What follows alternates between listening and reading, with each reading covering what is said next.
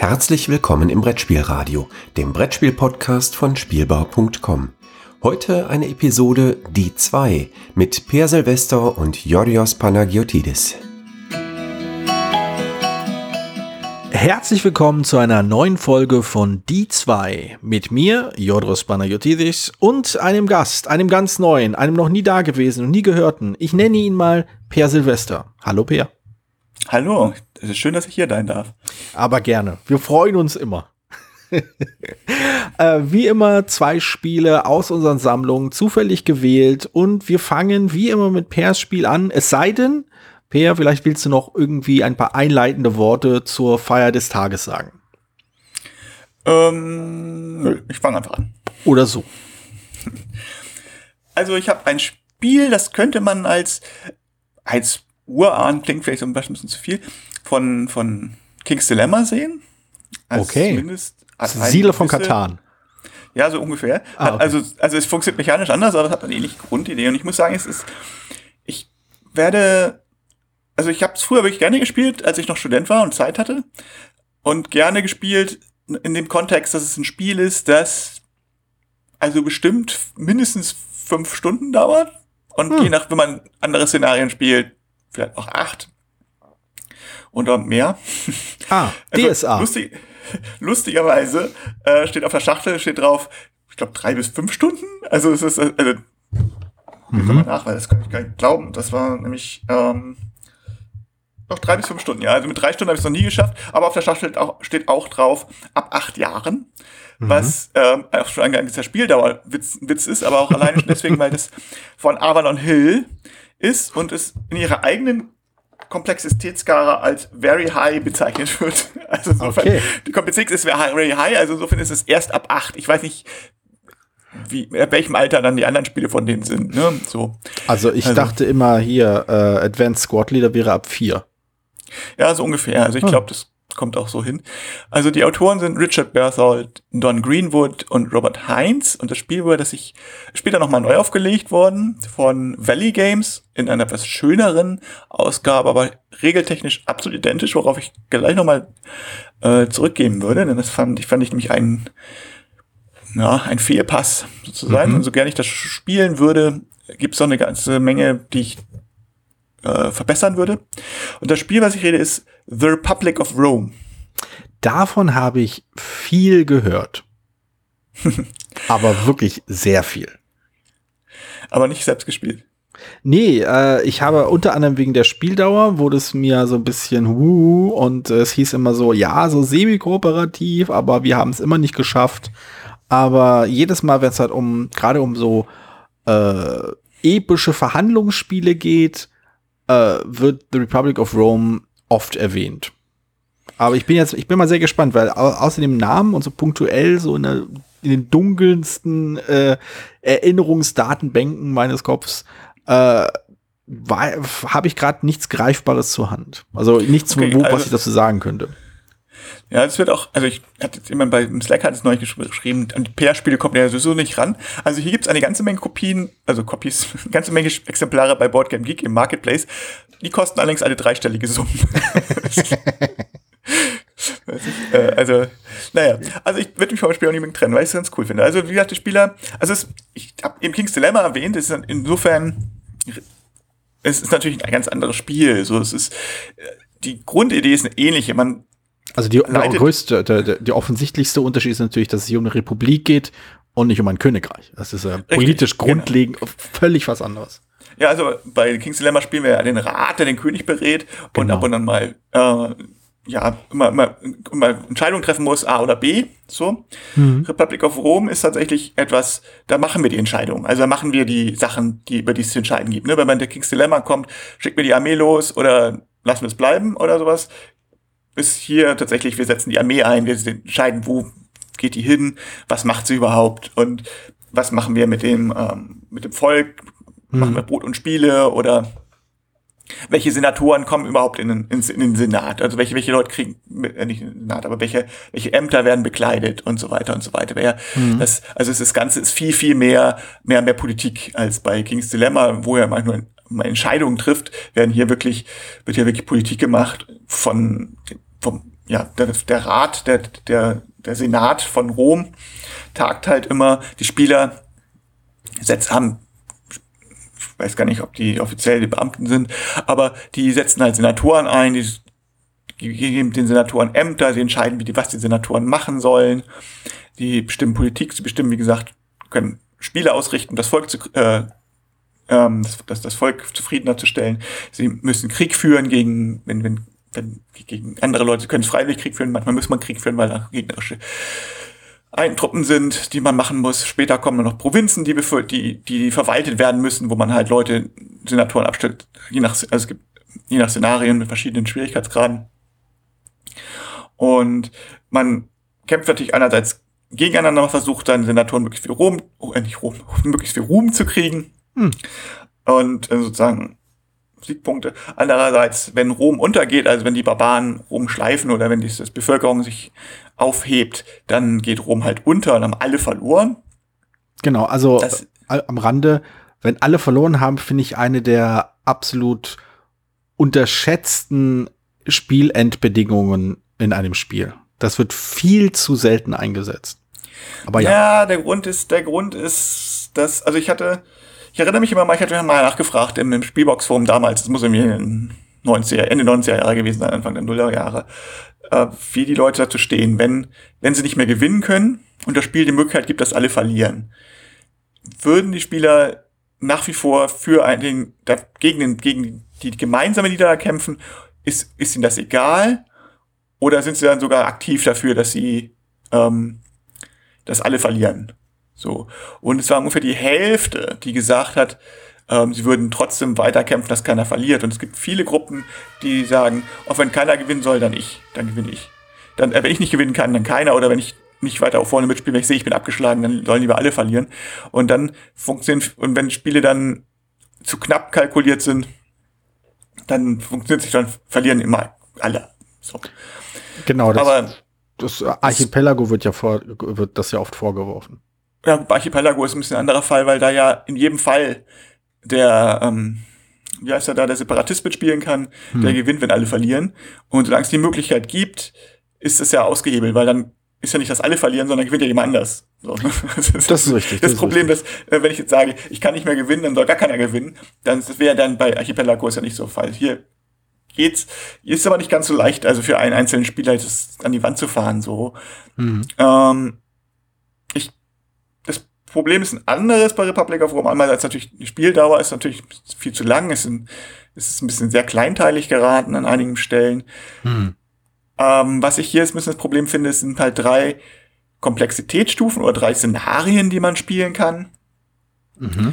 Und äh, das erste Szenario ist, ist schön einfach, ist verhältnismäßig einfach, weil noch nicht zum Beispiel keine Provinzen, die Provinzen, ich weiß gar nicht mehr ganz genau, ich glaube, gar keine Provinzen drin sind oder nur sehr abgespeckt.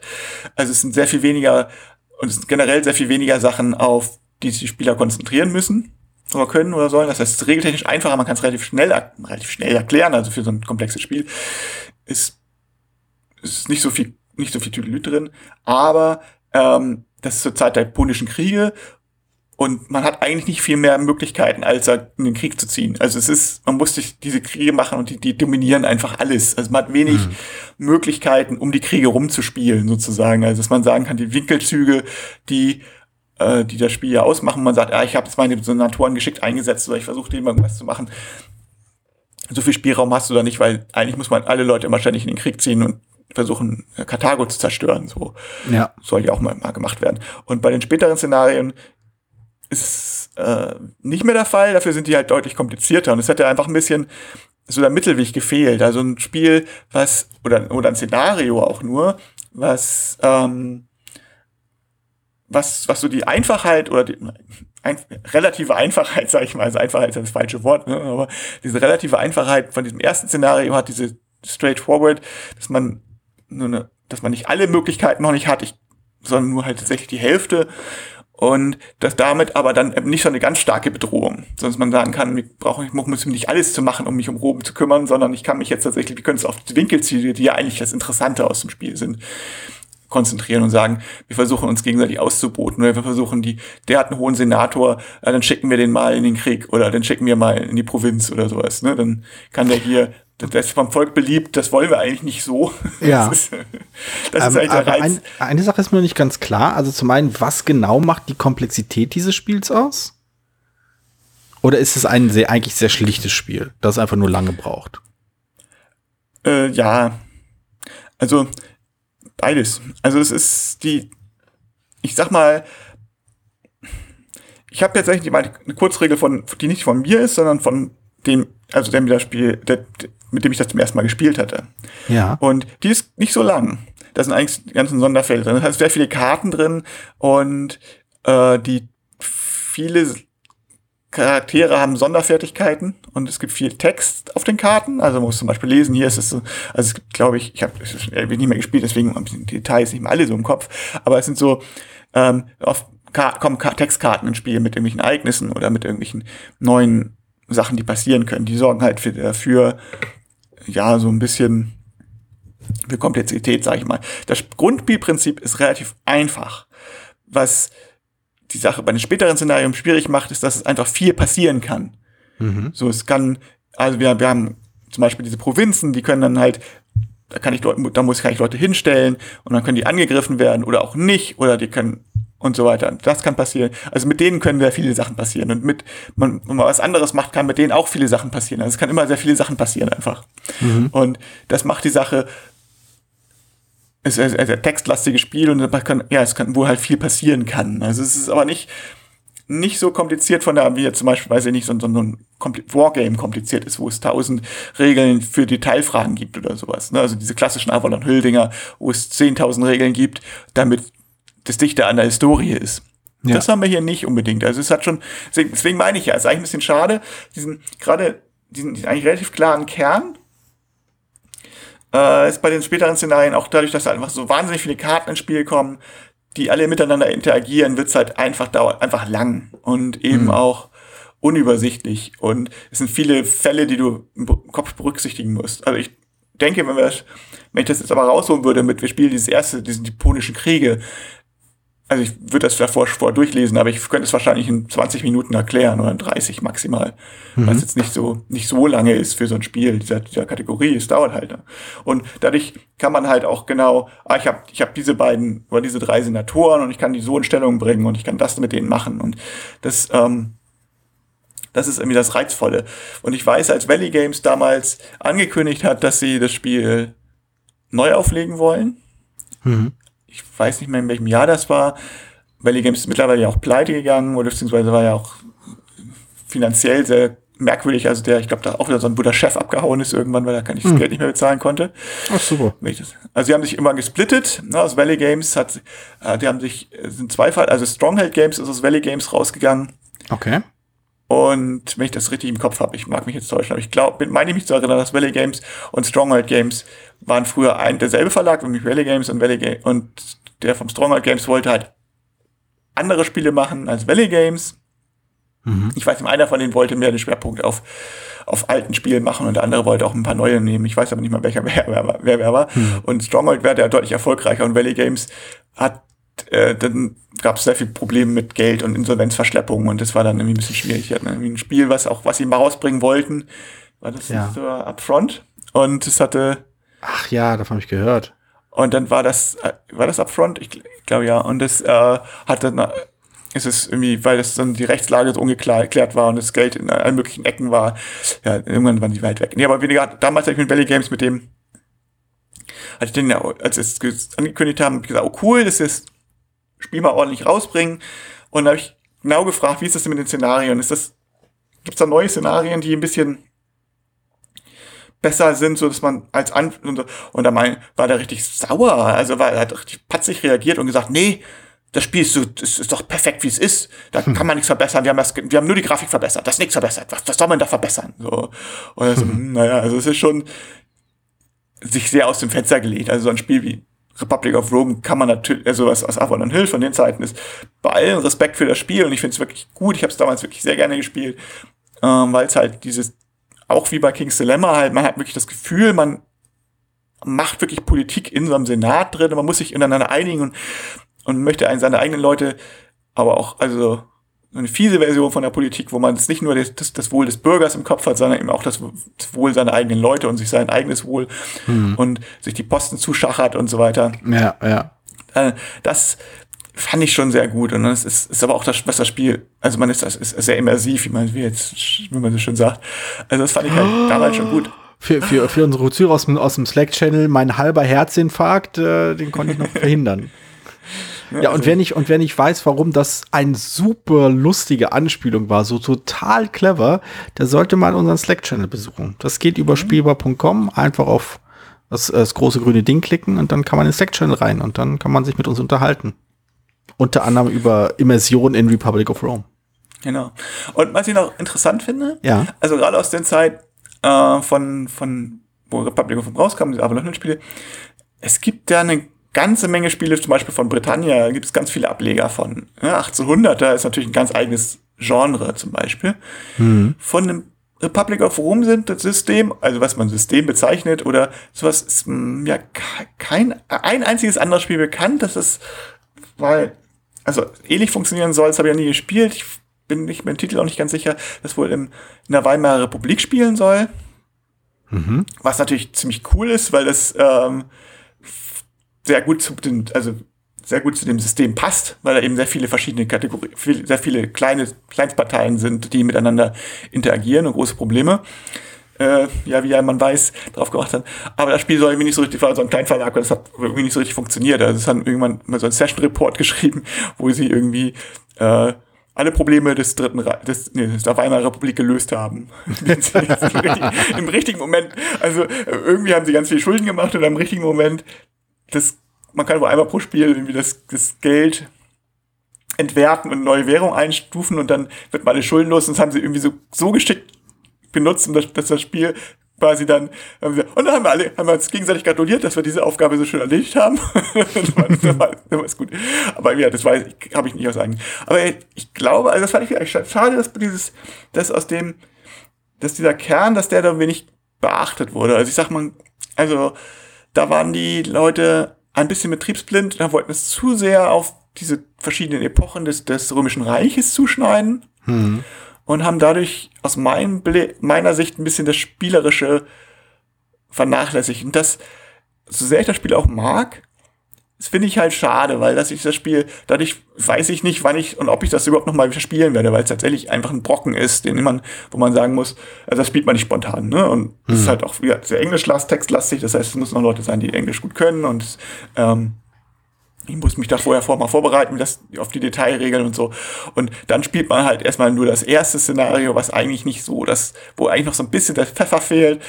Weil ich würde mhm. nicht mit dem gleich mit dem mit dem zweiten oder gar dem dritten anfangen, was dann halt wirklich sieben, acht Stunden dauert. Das ja. ist. Aber äh, was würdest du denn sagen, dass es wert wäre, dieses Spiel äh, aufzusuchen? Also angenommen, man hätte die Spieler, die das, äh, die sich dafür bereit erklären würden, man hätte auch die Möglichkeit, so viel Zeit beiseite zu schaffen, was ja nun alles andere als eine Selbstverständlichkeit ist. Ähm, würde sich das denn lohnen, sich das quasi auf seine also so auf seine, auf seine Bucketlist zu setzen, so wegen einmal will ich gespielt haben. Oder ist es einfach so, da reicht wenn man sich da mal reinliest oder vielleicht ein paar Session-Reports äh, liest, so ein paar Zusammenfassungen oder so und dann, oder es gibt andere Spiele, die ein ähnliches Konzept auch gut umsetzen. Ähm, das würde ich nicht unbedingt sagen. Also ich denke, auf, also ich, ja, ich tue mir ein bisschen schwer mit damit, damit zu sagen, ja, das ist auf jeden Fall eins. Also ich würde es meinen, mein erster, mein erster Impuls wäre zu sagen, ja, vers, versucht mal, wenn er die Gelegenheit hat, probiert es auf jeden Fall mal. Allerdings muss ich auch sagen, dass die letzte Partie bei mir wirklich schon 20 Jahre her ist. Also mhm. ich, und daher weiß ich nicht genau, wie ich heutzutage darüber denken würde. Ich weiß, damals haben wir uns mehrfach dazu getroffen, extra, weil es so ein bestimmtes ja eine ganz eigene Atmosphäre hat. So, also so ein, also so eine ganz, also nicht nur weil das Spiel gut ist, also das Spiel ist gut, das mhm. ist ja bei Avalon Hill ja auch nicht kein Selbstgänger immer unbedingt gewesen. So, und sondern auch, dass halt tatsächlich was macht, was andere Spiele nicht machen. Dieses, dass man wirklich, ja, höchstens jetzt King's Dilemma auf eine andere Art und Weise, aber mhm. dass man dieses, wo man King's Dilemma ja mehr so indirekt gegeneinander spielt. Hier ist es wirklich so die Kreml vielleicht noch. Kreml würde mir auch einfallen. So, das hm, ist so. Ja. Es geht auch in die Richtung. Aber Und, Kreml war halt so so Mathe-lastig, oder? Ja, weiß ich nicht, aber Kreml ist halt tatsächlich, ja, also da, Kreml hat ja die Hauptmechanismus, den Hauptmechanismus, dass die Leute immer sterben, weil sie zu alt werden. Hm. Und man kann halt darauf spekulieren, dass man Glück hat und ganz schnell gewinnt oder es dauert halt sehr lange und oft gewinnt dann äh, man irgendwie über den Tiebreaker, weil alle versterben, so die, die da sind und alle haben einfach den, den jüngsten Spieler, den sie, also den jüngsten Charakter, den sie nehmen kommen, unterstützt und damit dann gewonnen oder so. Ne, Republic of Rome ist dann also tatsächlich, man hat noch, ich sage mal, man hat noch tatsächlich Gefühl, das Gefühl, man macht irgendwo Politik. Also mhm. so wie, oh, wir müssen uns mal um das Volk kümmern, wir müssen uns um den Krieg kümmern. Das sind so die, das steht so im Vordergrund, aber gleichzeitig auch noch eben dieses Postengeschacher und gleichzeitig und, und dieses, ich, ich möchte oder ich muss mich um dieses kümmern und das ist auch wirklich gut gemacht, auch wenn es, also mit diese, wie das Volk zu einem steht und so, wie man das versucht, ähm, dass es eigentlich, dass es nicht rebelliert.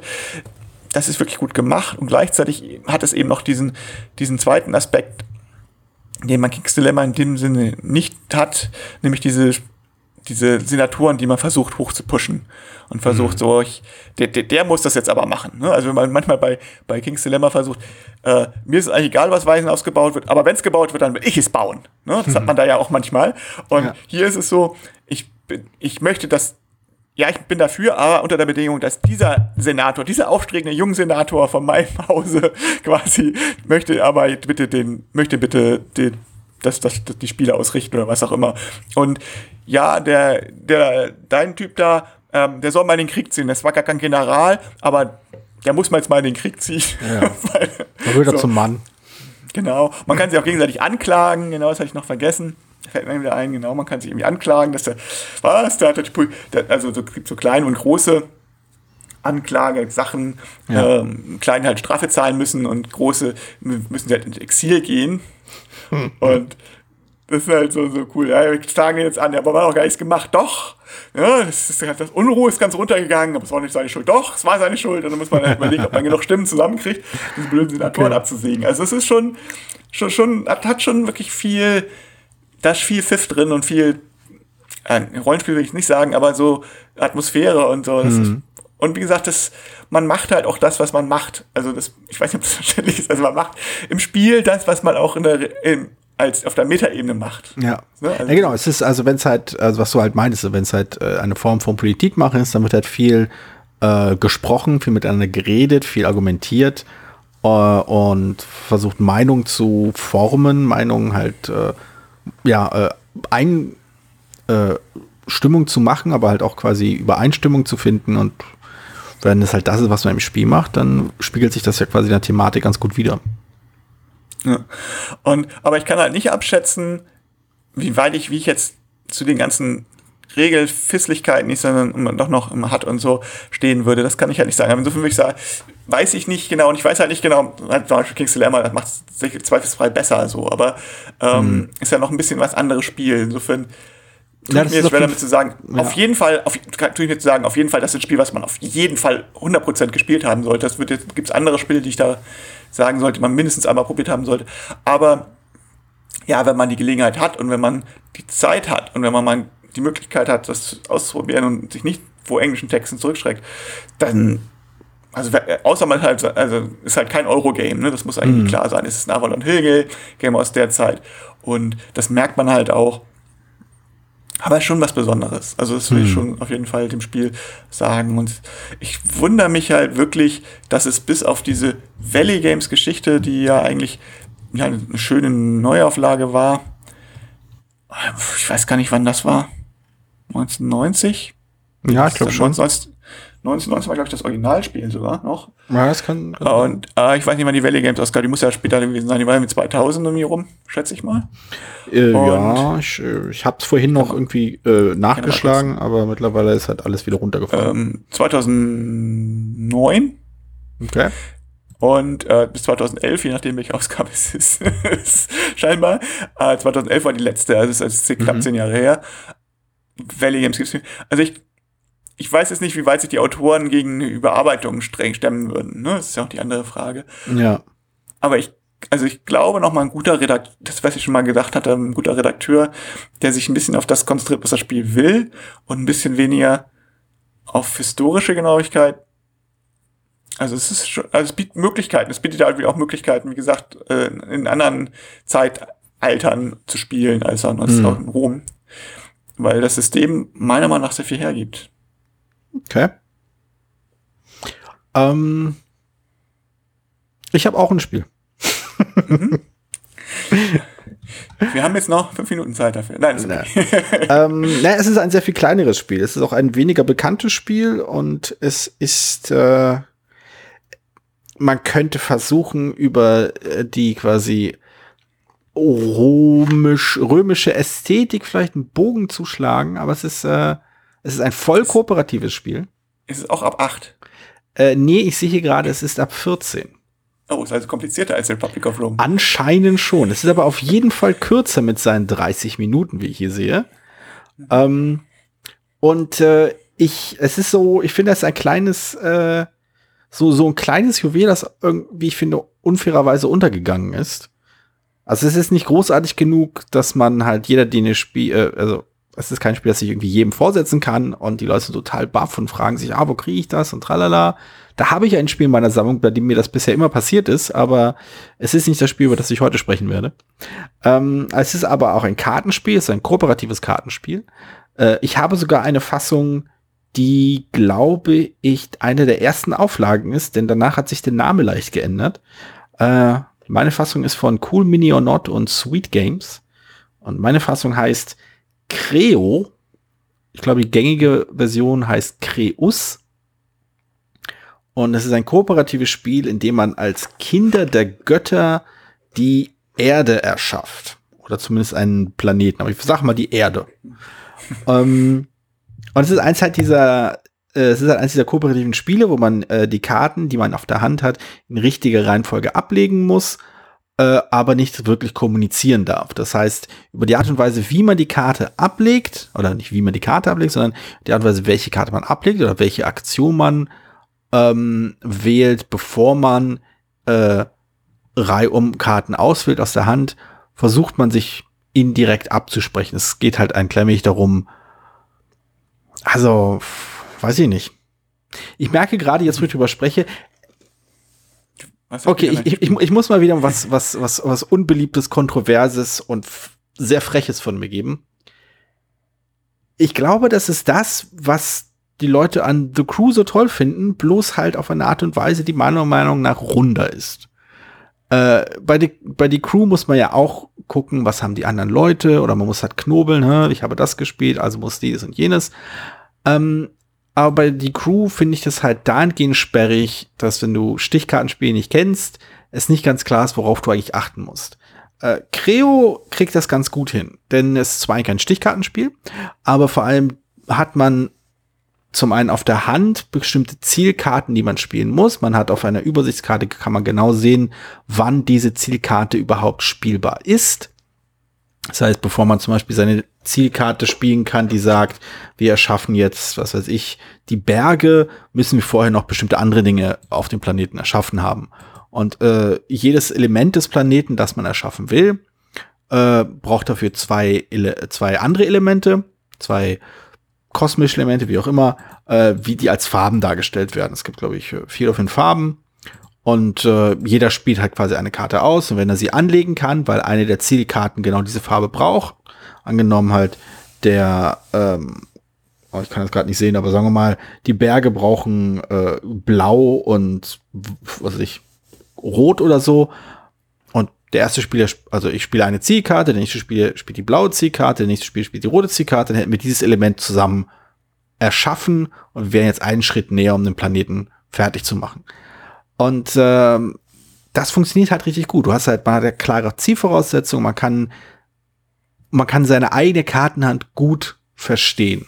Wenn man die Regeln weiß, wenn man weiß, okay, um das zu machen, und das ist schön auf den Bild Karten abgebildet, um diese Karte spielen zu können, brauchen wir vorher diese und jene Karten und schon weiß man, okay, es ist jetzt Zeit, dass eine dieser beiden Zielkarten gespielt wird. Ich habe diese eine Karte, alle Karten sind im Spiel, ich weiß, jemand anders hat diese andere Karte, da fängt man an zu überlegen.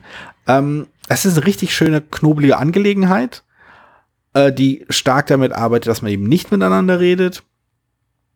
Es ist, ist wunderschön. Oder, äh, also bei, bei Crew hast du ja die Möglichkeit, sozusagen mit diesem Chip dann noch Tipps zu geben. Hier ist nur, wie du spielst, oder? Ähm, es gibt einzelne Aktionen, die du machen kannst. Du kannst, ähm, ich glaube, Karten tauschen. Du kannst jemandem eine Karte geben. Ähm, und du kannst, äh, und damit halt quasi, das ist eine, eine, eine vertragte Art und Weise, wie man kommunizieren darf, ist, indem man zum Beispiel eine Karte tauscht, bevor man dran ist. Man kann, man kann äh, eine Karte zeigen einem anderen Spieler. Man kann sagen, guck mal, ich habe diese Karte. Du musst jetzt wissen, dass ich diese Karte habe. Äh, oder man kann eine Karte mit einem Spieler tauschen, aber man darf sich nicht absprechen, welche Karten man tauscht. Äh, da gibt es noch so ein paar andere Regeln, aber das ist im Großen und Ganzen die Kommunikation. Man darf über seine Karten nicht sprechen. Man darf zwischen äh, einer Runde, in der man Karten ausspielt, kann man Allgemeines sagen. Man kann sowas sagen, guck mal, wir haben diese Karte und diese Karte, die liegen schon aus. Sowas ist theoretisch möglich, aber eigentlich spricht man nicht. Hm. Und ähm, das ist halt richtig, also ich finde das wirklich richtig schön griffig und rund und unterhaltsam. Es gibt noch so ein paar ähm, extra Schwierigkeiten in dem, in dem Stapel, dass bestimmte, ich glaube, das, wie heißen sie nochmal, äh, ich glaube, äh, nicht Götter, Titanen tauchen noch auf.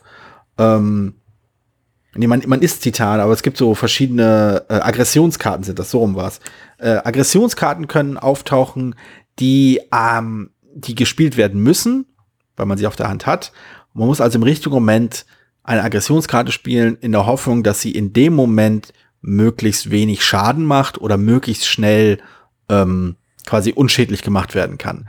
Und die Knobelei, die daraus entsteht, ist halt wirklich fordernd. Sie ist halt wirklich, ähm, verlangt wirklich ziemlich viel Hirnschmalz ab, wie ich finde, auch von allen Mitspielern, aber sie ist nie wirklich unfair. Also man hat nie das Gefühl, so, da hätte ich ja nicht drauf kommen können. Es ist halt immer so eins, ja, okay, es könnte das sein, es könnte jenes sein.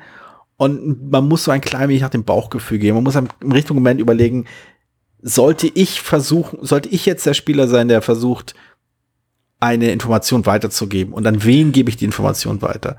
Und ist das, wie, ist, wie ist das mit, also Vergleich mit Hanabi, ist es schwieriger oder, also zu spielen jetzt, oder nicht von den Regeln her, sondern jetzt, mhm. ähm, also Hanabi ist ja auch so ein Brain Burner, wenn man es jetzt richtig spielt und also und also ich, ohne Kommunikation. Ja, also nachdem ich Hanabi mal auf äh, online gespielt habe auf äh, Board Game Arena, wo es halt diese schöne äh, Funktion gibt, dass man sich anzeigen kann, was man über die Karten weiß.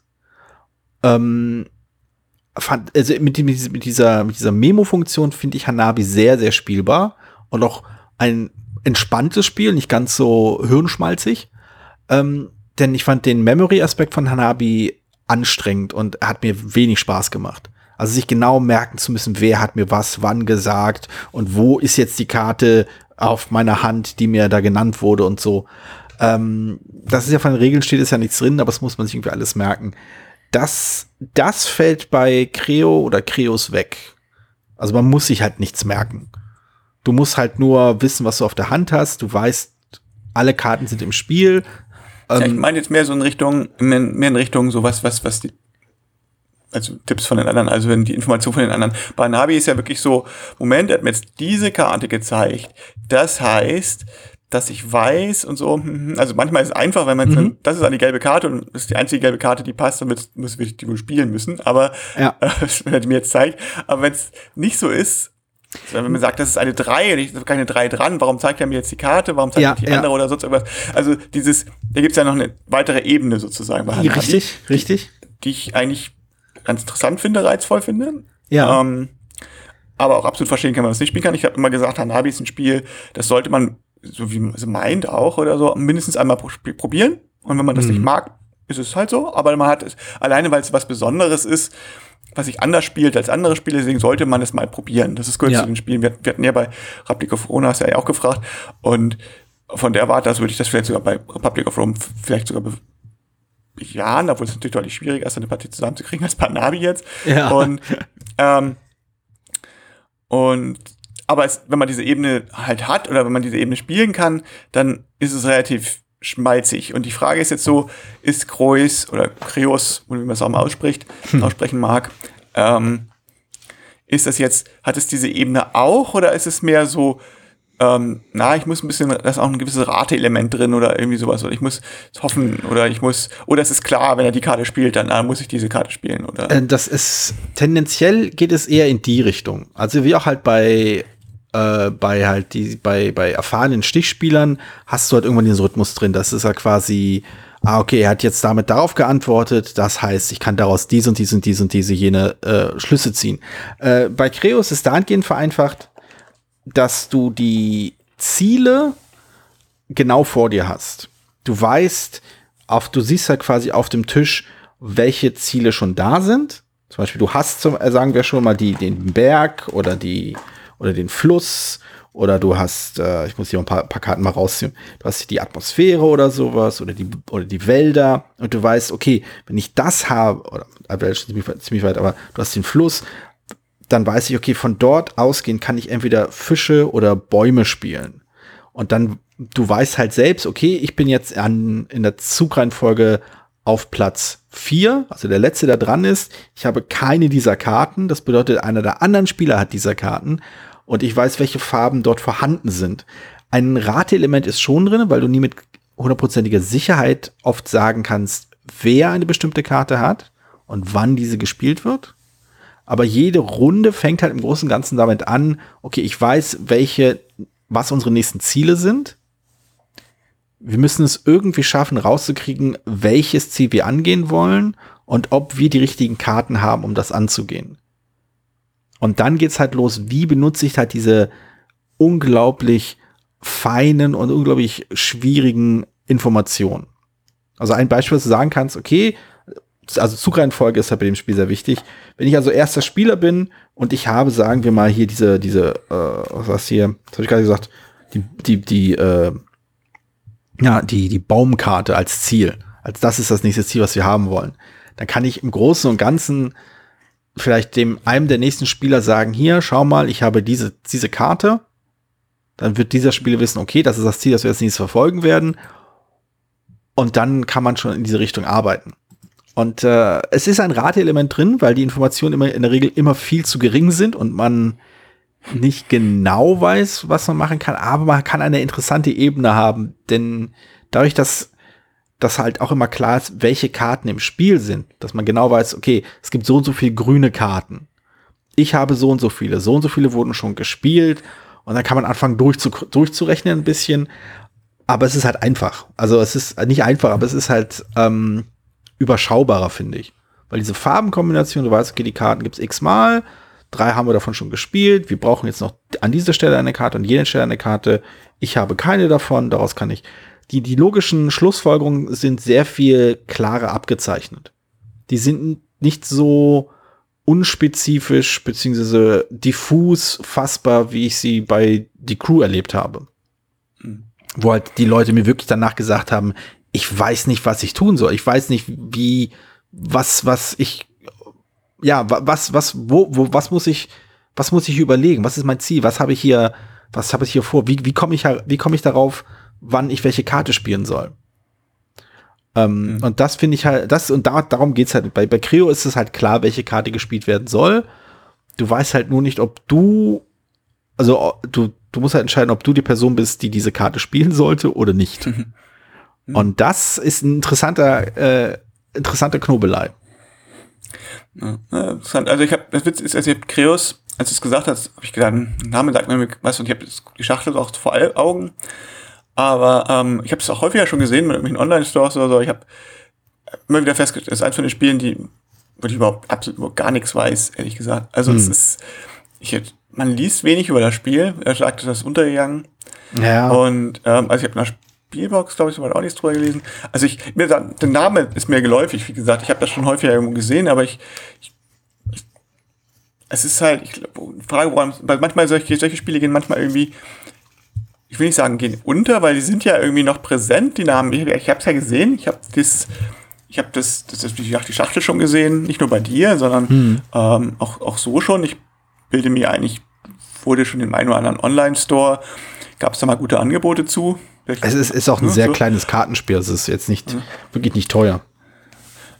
Ja, also es gibt, gut, gebraucht kostet es irgendwie 20 Euro anscheinend beim Market. Ähm, ja, ja, ja. Ich weiß nicht, ob es irgendwo billiger ist. Ich habe mir da meines wurde auch schon mal günstiger verkauft.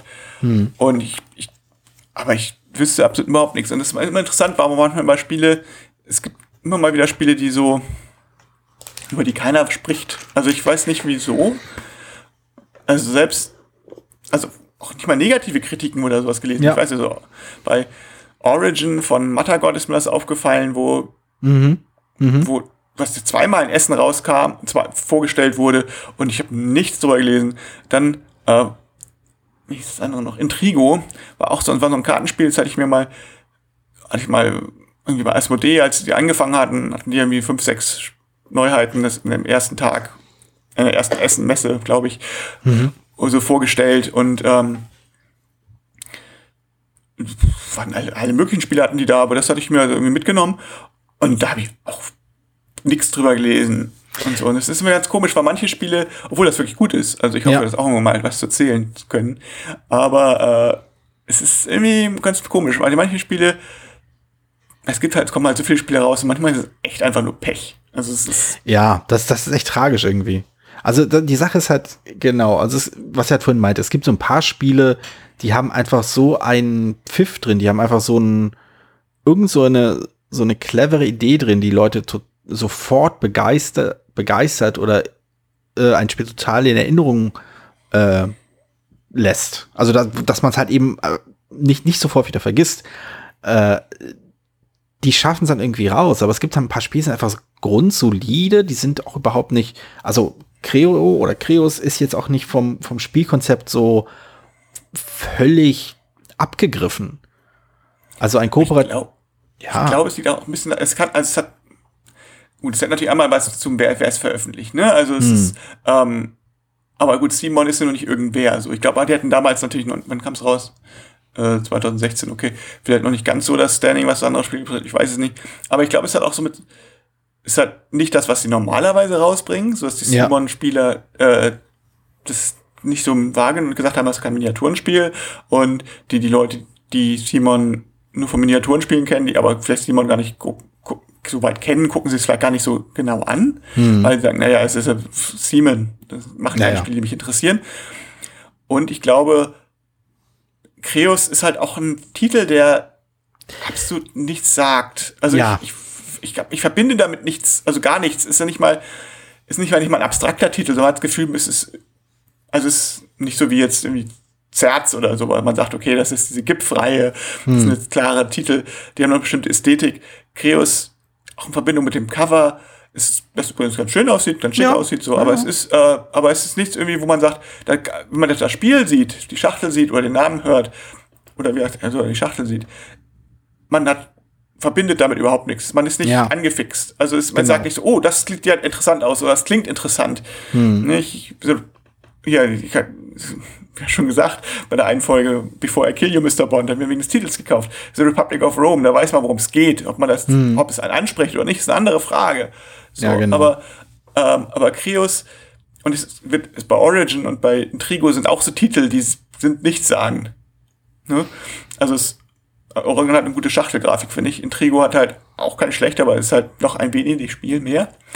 Ähm, und aber die Titel sagen erstmal nichts. Das ist auch nicht mhm. unbedingt, was man sich merkt. Und Creos, das ich glaube, das könnte das Problem sein. Das, das könnte Creos. wirklich sein. Also es ist halt, wenn man sich das mal anschaut, die, äh, also die, die grafische Aufmachung ist funktional und Stimmung äh, äh, stimmig. Sie ist ein bisschen abstrakt geraten, meinetwegen.